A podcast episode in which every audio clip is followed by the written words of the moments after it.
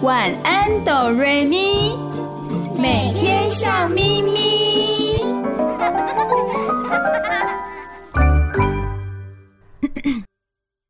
准备好了吗？我们要开始喽！预备备，开始。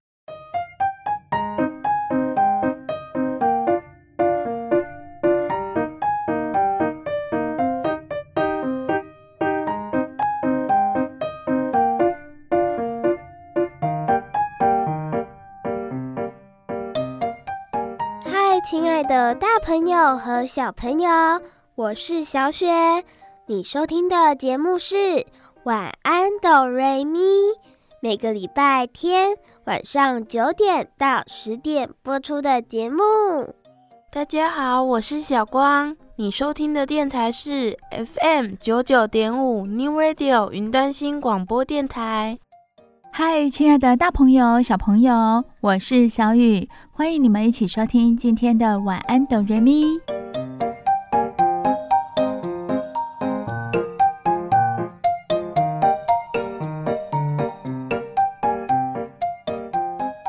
亲爱的大朋友、小朋友，在放假的时候，你们都做哪些休闲活动呢？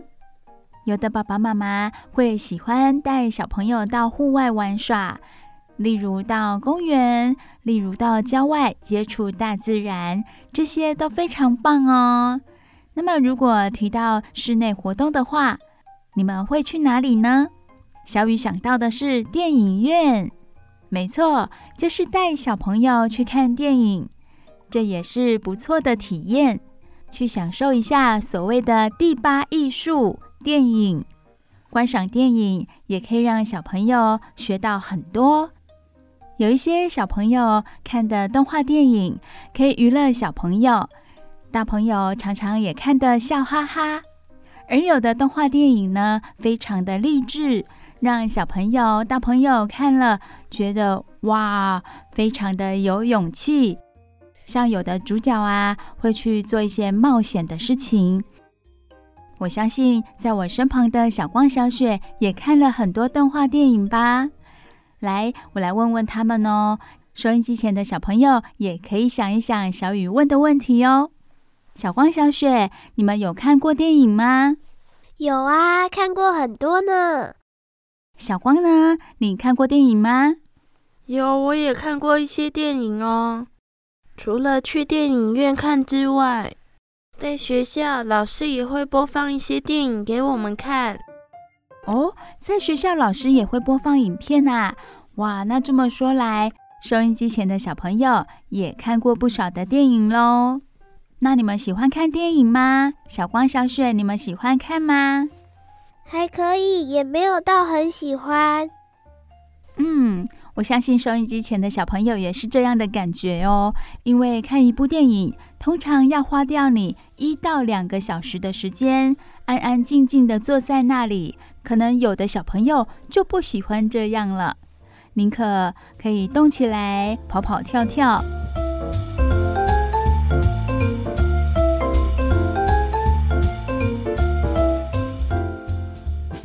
再来，小雨想知道，小朋友们都看过哪一类型的电影呢？是不是以动画片居多？所谓的动画片，就是类似卡通，是用图画来表现的，不是真人演出。哦，对，我看过的很多电影都是动画片，像《冰雪奇缘》、《玩具总动员》、《宝贝老板》、《Coco 夜总会》，还有《蜡笔小新》。哇，小雪看过好多动画片哦。刚刚小雪说的这些动画片名，其他的小朋友是不是也都看过呢？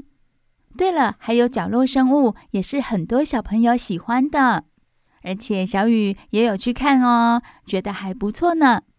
那么大家对哪一部看过的电影印象非常深刻呢？对你的生活或者是对你的一些想法有非常大的影响？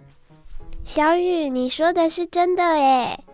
有时候我看完一些影片或者是电影，我都会学那些人物的动作或者是习惯和说话的语气，不知道为什么耶。这就是人家所谓的潜移默化，在你看完电影之后，有一些人物的想法、个性已经跑到你的心里头了。像是有的小朋友啊，就会很喜欢某些角色，像是有一些角色受到很多小朋友的欢迎，就会去模仿。例如谁呢？像是 Elsa，很多很多的小女生就会在万圣节啊、圣诞节打扮成 Elsa 的模样。而有一些小男孩就会学一些英雄的角色，可能在游戏过程中就会扮演英雄哦，这真的是很有趣。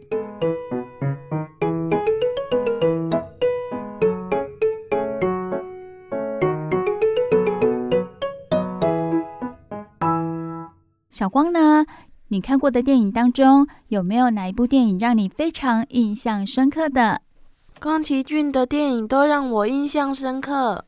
宫崎骏电影非常多哦，哇！原来小光喜欢宫崎骏的电影，也让你印象深刻。他的每一部电影要说的理念、想法都非常的鲜明，不管是爱情、亲情或友情，的确都让人留下深刻的印象。刚刚小雨问了许多问题，哇！今天小雨真的问题好多哦，大朋友小朋友也可以一起想一想哦，然后彼此去分享自己的想法，对电影的想法也是很好的哦。那么看电影的话，我们有很多方式，尤其像现在科技相当的进步，我们可以利用很多很多的设备来欣赏电影。小雨最喜欢看电影的地方是哪里？小雪来猜猜看，是不是电影院？因为你说过你很喜欢抱着爆米花看电影。小雪猜对喽！小雨啊，非常喜欢到电影院看电影，因为我喜欢抱着一桶爆米花边吃边看电影。当然喽，我也是非常的专注看着电影，不是只是为了吃爆米花而去的啦。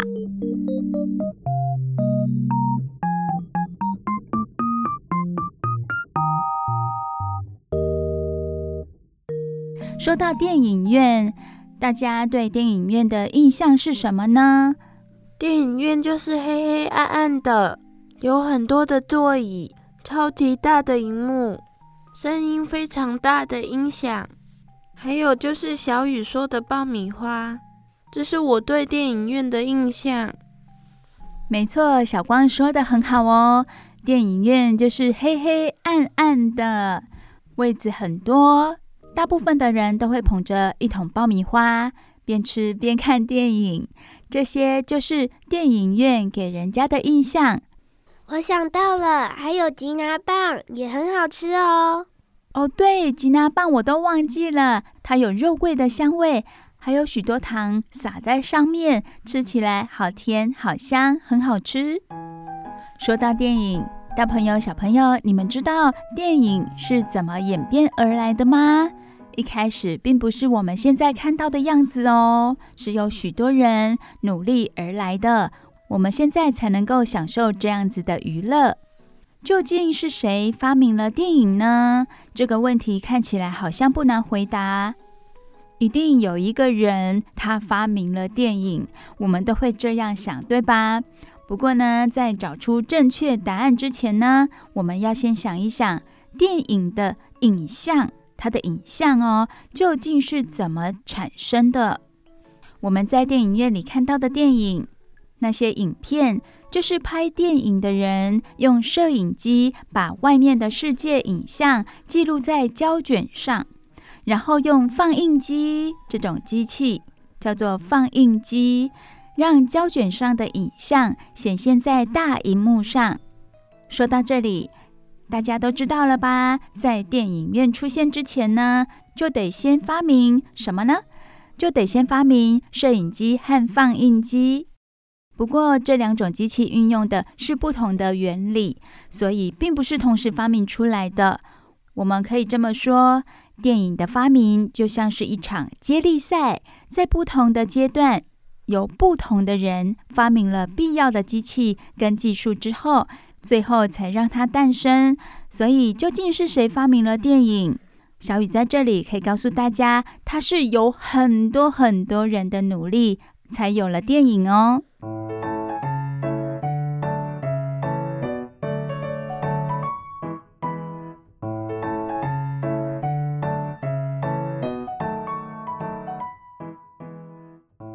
现在就由小光和小雪来简单的跟大家介绍电影是怎么发明出来的。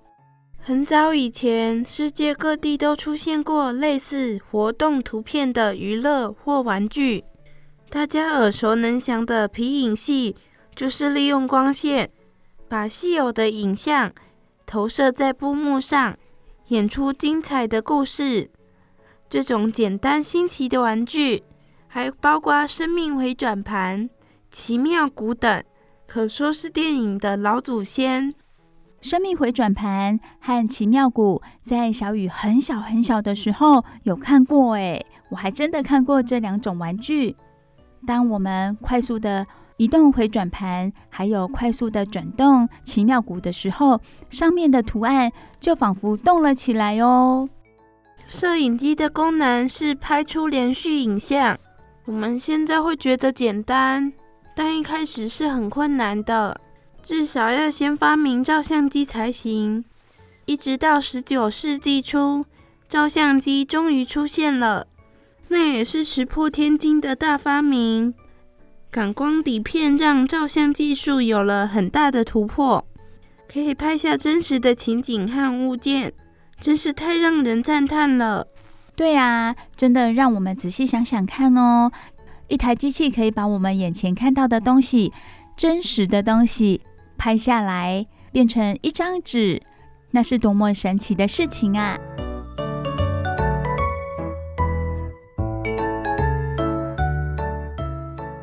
当时大家都还没想到摄影机，它是偶然出现的。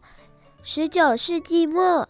有位美国参议员很想知道马奔跑时四只脚是不是同时离开了地面，于是请英国摄影师麦布雷基帮忙。这位聪明的摄影师用了很多部照相机，成功地拍摄出马匹奔跑时的分解动作。他的方法启发了法国人马黑。让他发明了摄影枪，可以在一秒钟内拍出十二张照片。哇哦，一秒钟拍出十二张照片，好厉害哟！小雨想一下，如果我按着手机在一秒钟按十二次，哦，好困难哦，我一定办不到。可以想象的，这个摄影枪真的很厉害哟。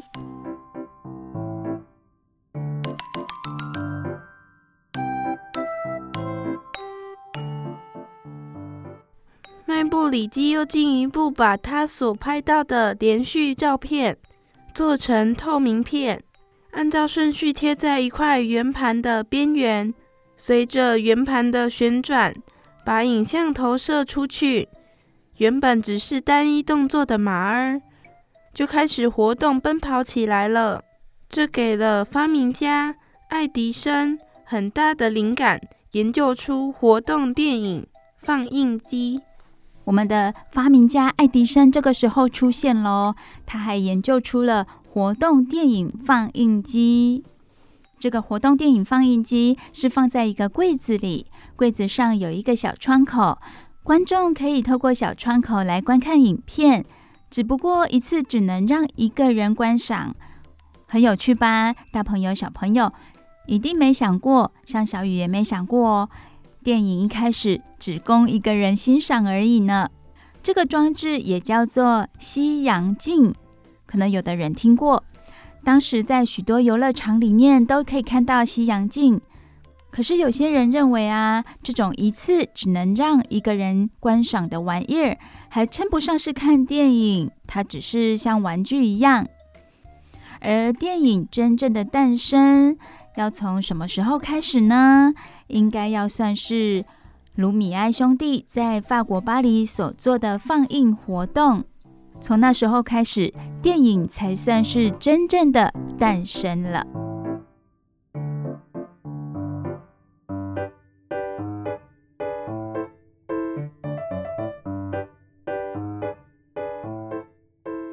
所以卢米埃兄弟非常的重要。在电影史上是非常重要的。他们两个兄弟原本是摄影师，一直不断的研究，想要把影像完美的放映出来，让大众来欣赏。后来，两个兄弟改造了爱迪生的西洋镜，让影像可以透过投影，然后变大，投射在布幕上，让很多人可以同时观看。一八九五年十二月二十八日，卢米埃兄弟邀请了很多政商名流到巴黎大咖啡馆的地下室来观赏他们的新发明。等大家入座后，灯光熄灭，前方的白布上，一匹马拉着车缓缓走过广场，一面墙忽然倒下。几个妇女穿着工作裙走出工厂，一连放映了十二部短片。有些观众看到迎面而来的火车时，当场吓到。对他们来说，这可是前所未有的视觉经验呢。说到这个影片，这让小雨想起来，在几年前，我有带小光和小雪到高雄的电影馆。看几部短片，其中有一部非常短的短片，大概十到十五分钟吧。它就是黑白片，然后没有声音的感觉，就像卢米埃兄弟他们制作播放的影片。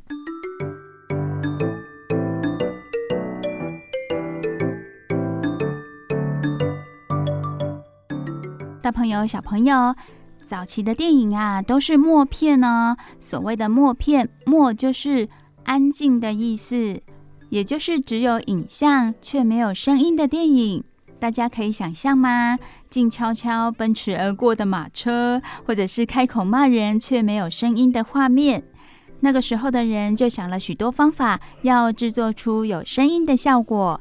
有的电影院就用清唱的方式，现场清唱给大家听哦。有的呢，会雇佣整个管弦乐团来伴奏。哇，真的是大费周章呢！还有的啊，是请人在幕后，在布幕的后面对嘴，更有些会利用简单的乐器制造出雨声、雷电声以及马蹄声等种种的效果。在日本，就是有所谓的辩士、辩护的辩、辩士这样子的职业，他们在电影演出的现场做配音或者是评论。在日治时代的台湾电影院也采用这样的方式哦。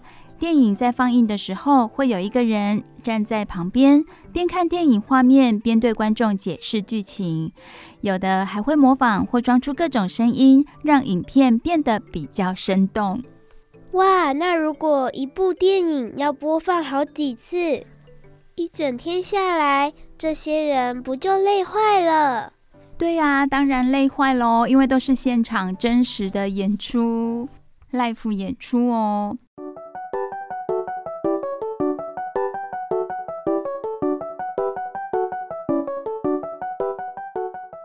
当然喽，发明家就开始想办法了，他们就开始研发新的科技，希望可以把声音直接录进电影的底片当中，也就是所谓的声轨。声音的声，轨道的轨，让电影更生动、更吸引人。一直到一九二七年，第一部有声电影叫做《爵士歌手》诞生了，鼓掌鼓掌！当然喽，这部电影一出来就大受欢迎，也因为它的成功，拍有声片变成了一股风潮。以前的默片也就渐渐的没落了。电影科技不断出现新的变化，有声片出现之后，彩色的电影也渐渐取代了黑白片。到现在呢，电影数位科技的出现，更让电影的拍摄方式有了大突破。不需要底片的电子摄影机，让拍摄和剪辑都变得更容易了。以前都要用摄影机真实的去拍摄。所有的细节都要真实的去拍摄哦。现在有了电脑数位科技，电影的制作过程变得比较简单。当然，作品出来我们看到的时候，也能够看到非常让人惊艳的画面。还有啊，最新的 3D 电影也让我们大开眼界，对吧？这些虚拟的电影世界就变得更逼真，好像我们身临其境，我们就在那个世界当中。这也让看电影的观众有更多的选项，我们可以去选择我们喜欢的类型，喜欢看电影的一些习惯。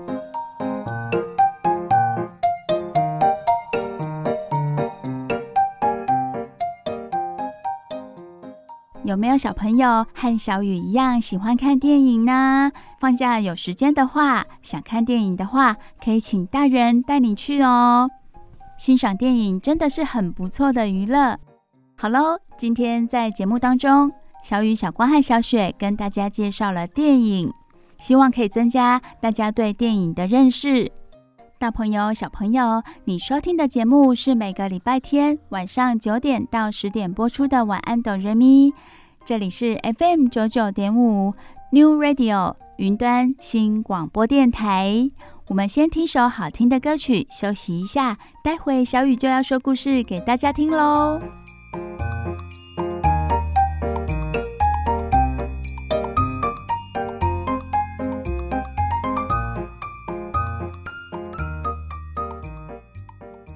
不要走开，我们马上回来哦。睡前小故事，大家来听故事喽。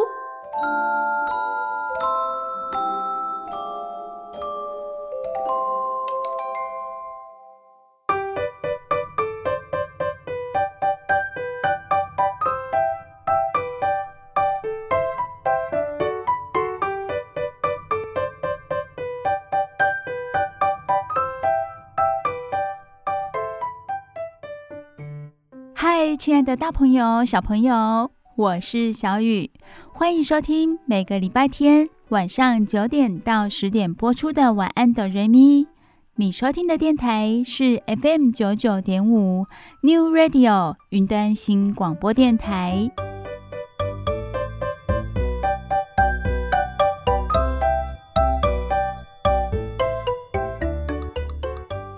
亲爱的大朋友、小朋友，很高兴的又来到我们睡前故事的时间了。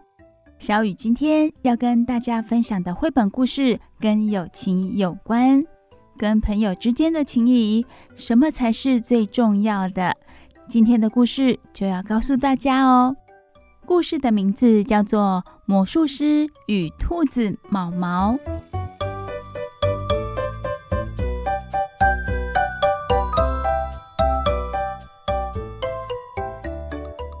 首先，小雨要跟大家介绍一下《魔术师与兔子毛毛》是由谁来著作的？文是帕杰特，图是千伯特，翻译者是魏兰义。说到伯杰特这位作者呢，我们稍微了解一下哦。伯杰特是一位女作家，一九八一年出生于加拿大的蒙特楼，在魁北克长大。在他十九岁的时候移民法国，他目前居住在法国，热爱旅游，从事法语的教学。在他的儿子出生之后，他重新找回写作的梦想。在小的时候是幻想写成人的读物，但是长大之后，他反而决定要写儿童文学。而绘图者千伯特。他在二零零四年成功创作出《老鼠与大象》。在这之后，他努力地耕耘绘本创作，作品多以水彩或压克力完成，部分采用纸拼贴而成。千伯特的创作发表在各个儿童读物、儿童出版品和教科书中。目前，他则致力于旅游日记，而翻译者。魏兰义呢，他是国立台湾大学社会系的学士，喜欢跟小朋友接触。大学期间参加慈幼会山地服务团，从事偏远山地部落的小学和社区服务。他翻译的作品也很多哦，有《世界最优天竺鼠》、爱你的心永远不会改变，都市中的秘密花园等多本儿童绘本。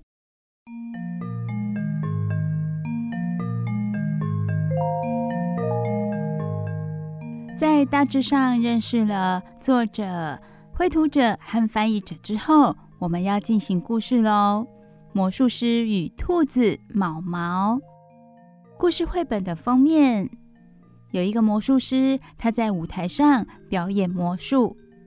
很特别的，跟其他魔术师很不一样的是，诶，他捂着鼻子，诶，手里还抓着一只看似兔子的动物。然后从他的魔术帽里面变出了一只青蛙，台下的观众看得哈哈大笑的，感觉这位魔术师很会变魔术，也夺得了观众的掌声和笑声。魔术师跟他手上这只兔子之间有什么样的故事呢？现在小雨就说给大家听喽。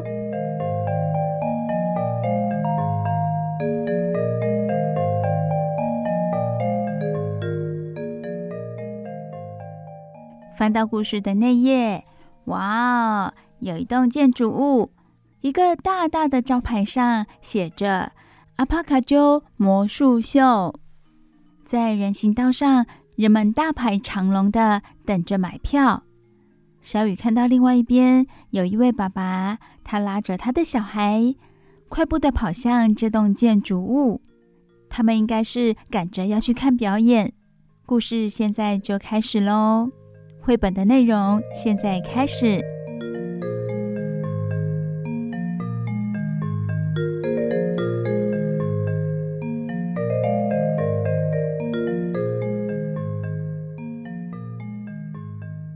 每天晚上都会有很多观众涌入小剧场的入口，大家都不想错过著名魔术师阿帕卡丘的伟大表演。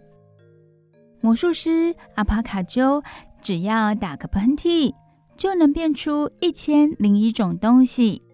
哇，好厉害哟！打喷嚏还可以变出东西来呢。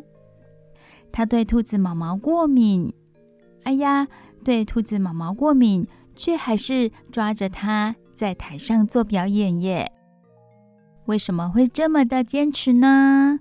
哦，原来当他把兔子毛毛从帽子里拉出来的时候，阿帕卡啾，接着要变出来的东西就出现了。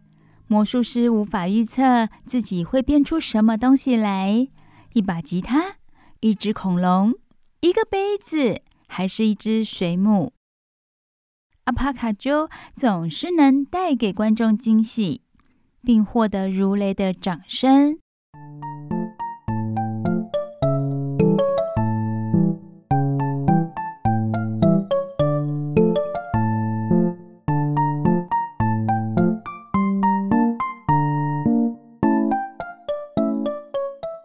但是今天晚上，悲剧发生了。当阿帕卡丘脱下帽子，想把毛毛变出来的时候，帽子里面竟然什么都没有哎，毛毛不见了！阿帕卡丘好惊慌哦。兔子毛毛是非常非常重要的，他试着用别的方法让自己打喷嚏，因为只有毛毛让它打喷嚏之后才能变出东西来。他现在试着用别的方法让自己打喷嚏。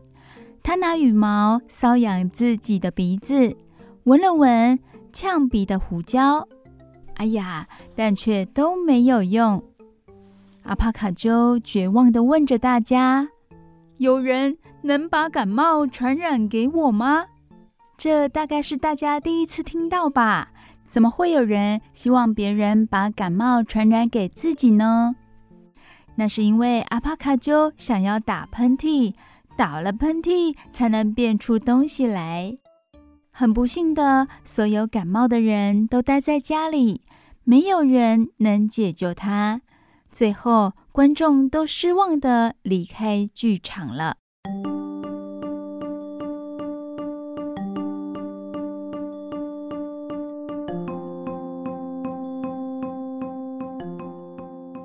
帕卡丘整个晚上都担心的到处寻找毛毛。他在城市里的大街小巷来来回回的找，还把家里上上下下都找了一遍。他甚至翻遍了自己所有的衣服，但就像任何一位好的魔术师一样，阿帕卡丘的口袋啦和袖子都空空的，他找不到毛毛。阿帕卡鸠他现在的表情好沮丧哦，这是小雨从图片中看到的哦。嗯，或许是兔子毛毛想要给自己放个假，是这样吗？毛毛不见以后，阿帕卡鸠在他的化妆室举行了一场试镜会，因为日子还是要过下去啊，他还是需要变魔术来赚钱。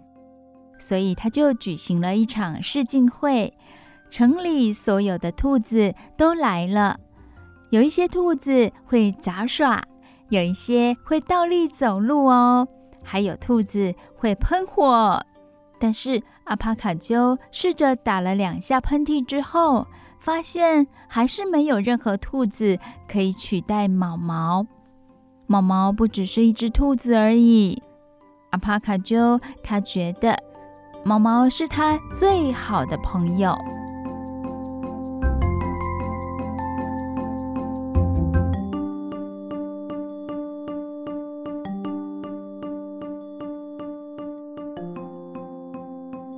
帕卡鸠原本已经决定取消他的下一场表演了，但是就在这个时候，哎，理发师乔凡尼来敲他的门。乔凡尼喊着：“阿帕卡鸠，阿帕卡鸠，快点开门啊！我有一件事情要跟你讲哦。”阿帕卡鸠打开门问：“怎么了？你找到我的兔子了吗？”乔凡尼说：“没有啊，但是我听到很多他的传言哦。”乔凡尼知道一堆八卦，都是听他的客人说的。阿帕卡鸠哀求般的问：“你听到了什么？”快点说！乔凡尼说：“有些人说毛毛不是一只兔子。”阿帕卡鸠惊讶地说：“不可能，它可有着大耳朵和毛茸茸的尾巴呀！”乔凡尼说：“正是如此啊！传言说它的耳朵和尾巴都是假的呢。”没有了毛毛，阿帕卡鸠再也不想上台了。理发师乔凡尼这一番话，到底阿帕卡鸠有没有听进去呢？他会不会也开始怀疑毛毛不是一只兔子？没有了毛毛，阿帕卡就再也不想上台了。他只好请他的同业对手仙尘小姐负责接下来的表演。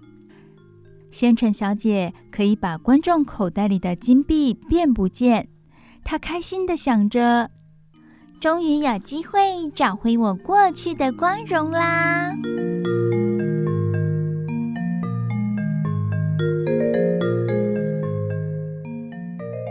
亲爱的，大朋友、小朋友，魔法师阿帕卡鸠，他和兔子毛毛之间的关系，你们知道了吧？他们除了是工作上的伙伴之外，也是好朋友哦。不过，毛毛突然不见，突然消失了，是什么原因呢？他到底去了哪里？阿帕卡就决定不上台表演了。接着是由仙尘小姐来表演。小雨也很好奇，兔子毛毛到底跑去哪里？接下来，阿帕卡鸠他要做什么呢？除了表演魔术之外，他还可以做什么？大朋友、小朋友，故事还没说完呢。我们先休息一下，让大耳朵、小耳朵休息一下，听首好听的歌曲。小雨待会会把故事说完。你收听的节目是每个礼拜天晚上九点到十点播出的《晚安，哆瑞咪》。你收听的电台是 FM 九九点五 New Radio 云端新广播电台。我们休息喽，听首好听的歌曲。不要走开，我们马上回来哦。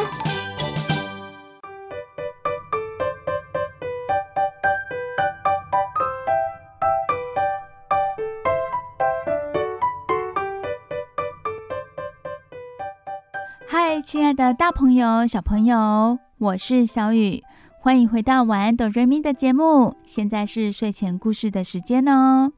晚安，哆瑞咪是每个礼拜天晚上九点到十点播出，在哪里播出呢？这里是 FM 九九点五 New Radio 云端新广播电台。小雨今天跟大家分享的绘本故事叫做《魔术师与兔子毛毛》。我们刚刚故事说到哪里了呢？大朋友、小朋友，你们还记得吗？有一位魔术师，他叫做阿帕卡鸠。他和兔子毛毛可以说是魔术表演的搭档。兔子毛毛对阿帕卡鸠来说相当的重要，因为每次表演魔术的时候，阿帕卡鸠从他的帽子拉出兔子毛毛，紧接着会打一个喷嚏，打完喷嚏之后，帽子就会变出一样东西来。而且他变的东西非常多样，非常多种哦。他的魔术表演吸引了许多观众来欣赏，也获得了很多很多的掌声。可是有一天晚上，当他准备要拉出兔子毛毛的时候，帽子里却什么东西也没有，兔子毛毛不见了。阿帕卡鸠找了很多很多的地方，包括他自己的家里。包括外面的街道、整个城市，所有的地方，他都找遍了，就是找不到兔子毛毛。阿帕卡鸠还是要继续生活啊，于是他办了一场试镜会，城里所有的兔子都来面试，可是没有一只兔子可以取代兔子毛毛。阿帕卡丘才知道，兔子毛毛对他来说是相当重要的。不只是工作的搭档伙伴而已，还是他最重要的好朋友。阿帕卡丘没办法继续表演魔术了，后来就由仙尘小姐来接下这个工作。突然有一天，理发师乔凡尼来拜访阿帕卡鸠，他对阿帕卡鸠说了有关兔子毛毛的事情。这些事情还是由乔凡尼他的顾客告诉他的。乔凡尼告诉阿帕卡鸠，兔子毛毛它有可能不是一只兔子哦，它的耳朵和尾巴都有可能是乔装的，它的真实身份可能不是一只兔子。阿帕卡鸠听了半信半疑。接下来的故事发展会是怎么样呢？小雨现在就说给大朋友、小朋友听喽。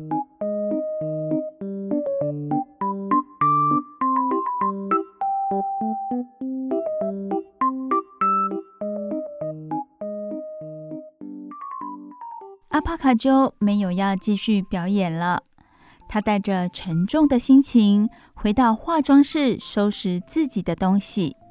仙尘小姐已经开始把东西搬进来了。当阿帕卡鸠不小心被仙尘小姐的包包绊倒的时候，阿帕卡鸠，他打了一个喷嚏。仙尘小姐的包包里露出一对大耳朵和毛茸茸的尾巴。原来理发师乔凡尼说对了耶。理发师乔凡尼说：“兔子毛毛有可能不是兔子哦，它的耳朵和尾巴都是假的。那么现在，这对耳朵和这个尾巴都出现在仙尘小姐的包包，阿帕卡就更好奇了，而且他很生气，他生气的上台打断仙尘小姐的表演。仙尘小姐才刚刚完成了。”将三名观众口袋里的金币全都变不见的演出，阿帕卡鸠在目瞪口呆的观众前大叫：“仙尘小姐，我知道你就是这一切的幕后主谋，我的朋友毛毛到底在哪里？”“我不知道啊。”仙尘小姐坦白地说：“我答应了要为他保守秘密，不告诉任何人，他将搭公车离开这座城市了。”阿帕卡丘听完，立刻出发去寻找毛毛。观众们都大力地为他鼓掌加油，希望他赶快去找毛毛。哦，听到这里，大朋友、小朋友了解了吗？原来兔子毛毛它不是一只兔子，它要离开这座城市了。它把它的假耳朵和假尾巴交给仙尘小姐，而且希望她保守她不是兔子的这个秘密。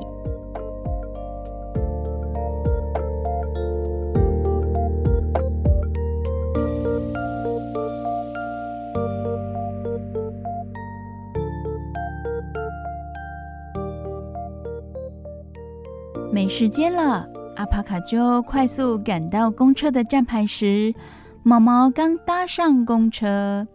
尽管毛毛现在有着小小的粉红色耳朵和迷你小尾巴，阿帕卡丘还是认得出毛毛来。哎呀，原来它是一只天竺鼠！等等我啊！阿帕卡丘大叫着，不过司机没有听到。公车排出了一大团的黑烟，开走了。阿帕卡鸠开始在公车后面奔跑，他不停地咳嗽，严重的快要把肺给咳出来了呢，却还是不停地跑啊跑。阿帕卡鸠累坏了，当他准备放弃的时候，他打了一个巨无霸的喷嚏。阿帕卡鸠可鸠！他整个人跌坐在路边，一根香肠，一把雨伞，一副假牙，还有一辆脚踏车。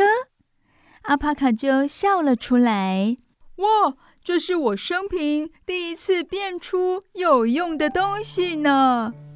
什么是有用的东西呢？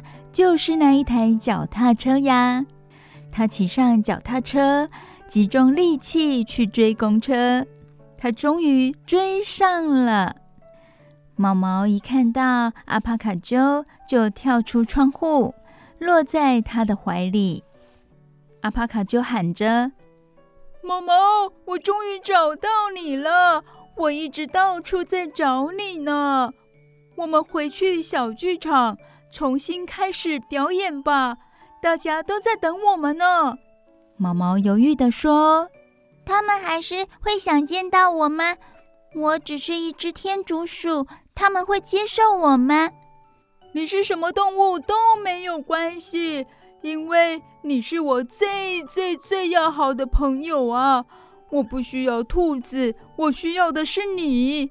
不过，为了要让我打喷嚏，我会帮你缝制一件兔子毛做成的小外套。阿帕卡鸠眨眨眼睛地说。现在，他赶紧让毛毛坐上脚踏车，一起回到了小剧场。小雨觉得这段故事好感人哦。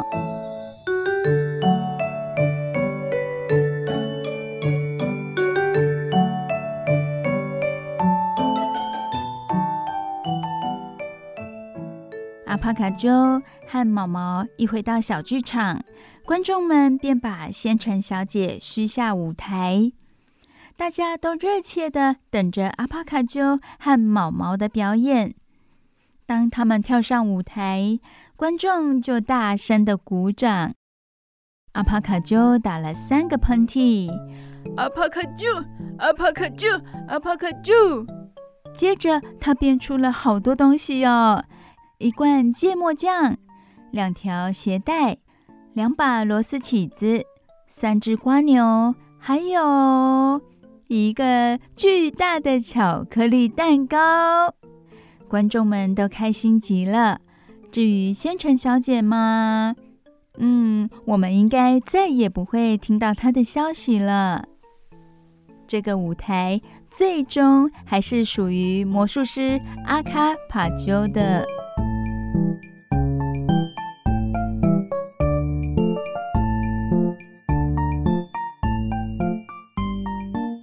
亲爱的大朋友、小朋友，魔术师与兔子毛毛的故事，小雨已经说完喽。小雨现在觉得故事的名字要改一下了，要改成什么呢？大朋友、小朋友知道吗？可以改成《魔术师与天竺鼠毛毛》。今天的故事很有趣，也充满了温馨的友情，希望大朋友、小朋友都会喜欢哦。在晚安哆瑞咪的节目当中，小雨会说很多很好听、很精彩、很有趣的故事，请大家锁定 FM 九九点五 New Radio 云端新广播电台的晚安哆瑞咪节目哦。我们的节目在每个礼拜天晚上九点到十点播出，下礼拜一样有很精彩的故事等着大家。现在让我们的大耳朵、小耳朵休息一下，一起来听好听的歌曲吧。不要走开，我们马上回来哦。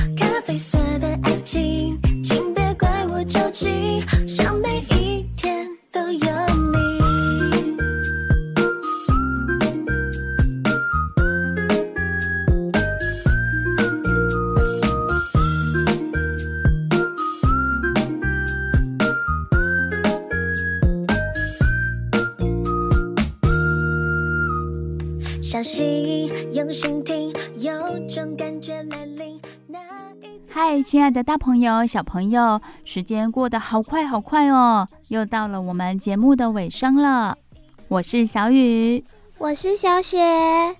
你收听的节目是晚安哆瑞咪，每个礼拜天晚上九点到十点播出的节目。只要你今天收听了晚安哆瑞咪，保证你接下来的每一天都会笑眯眯哦。晚安哆瑞咪的节目只有在 FM 九九点五 New Radio 云端新广播电台才听得到哦。我是小光，下个礼拜也要收听我们的节目哦。感谢亲爱的大朋友、小朋友今天的收听，我们下礼拜见喽！大家晚安，拜拜！大家晚安，拜拜！大家晚安，拜拜！有好梦啊！我是你的巧克力，乖巧克力。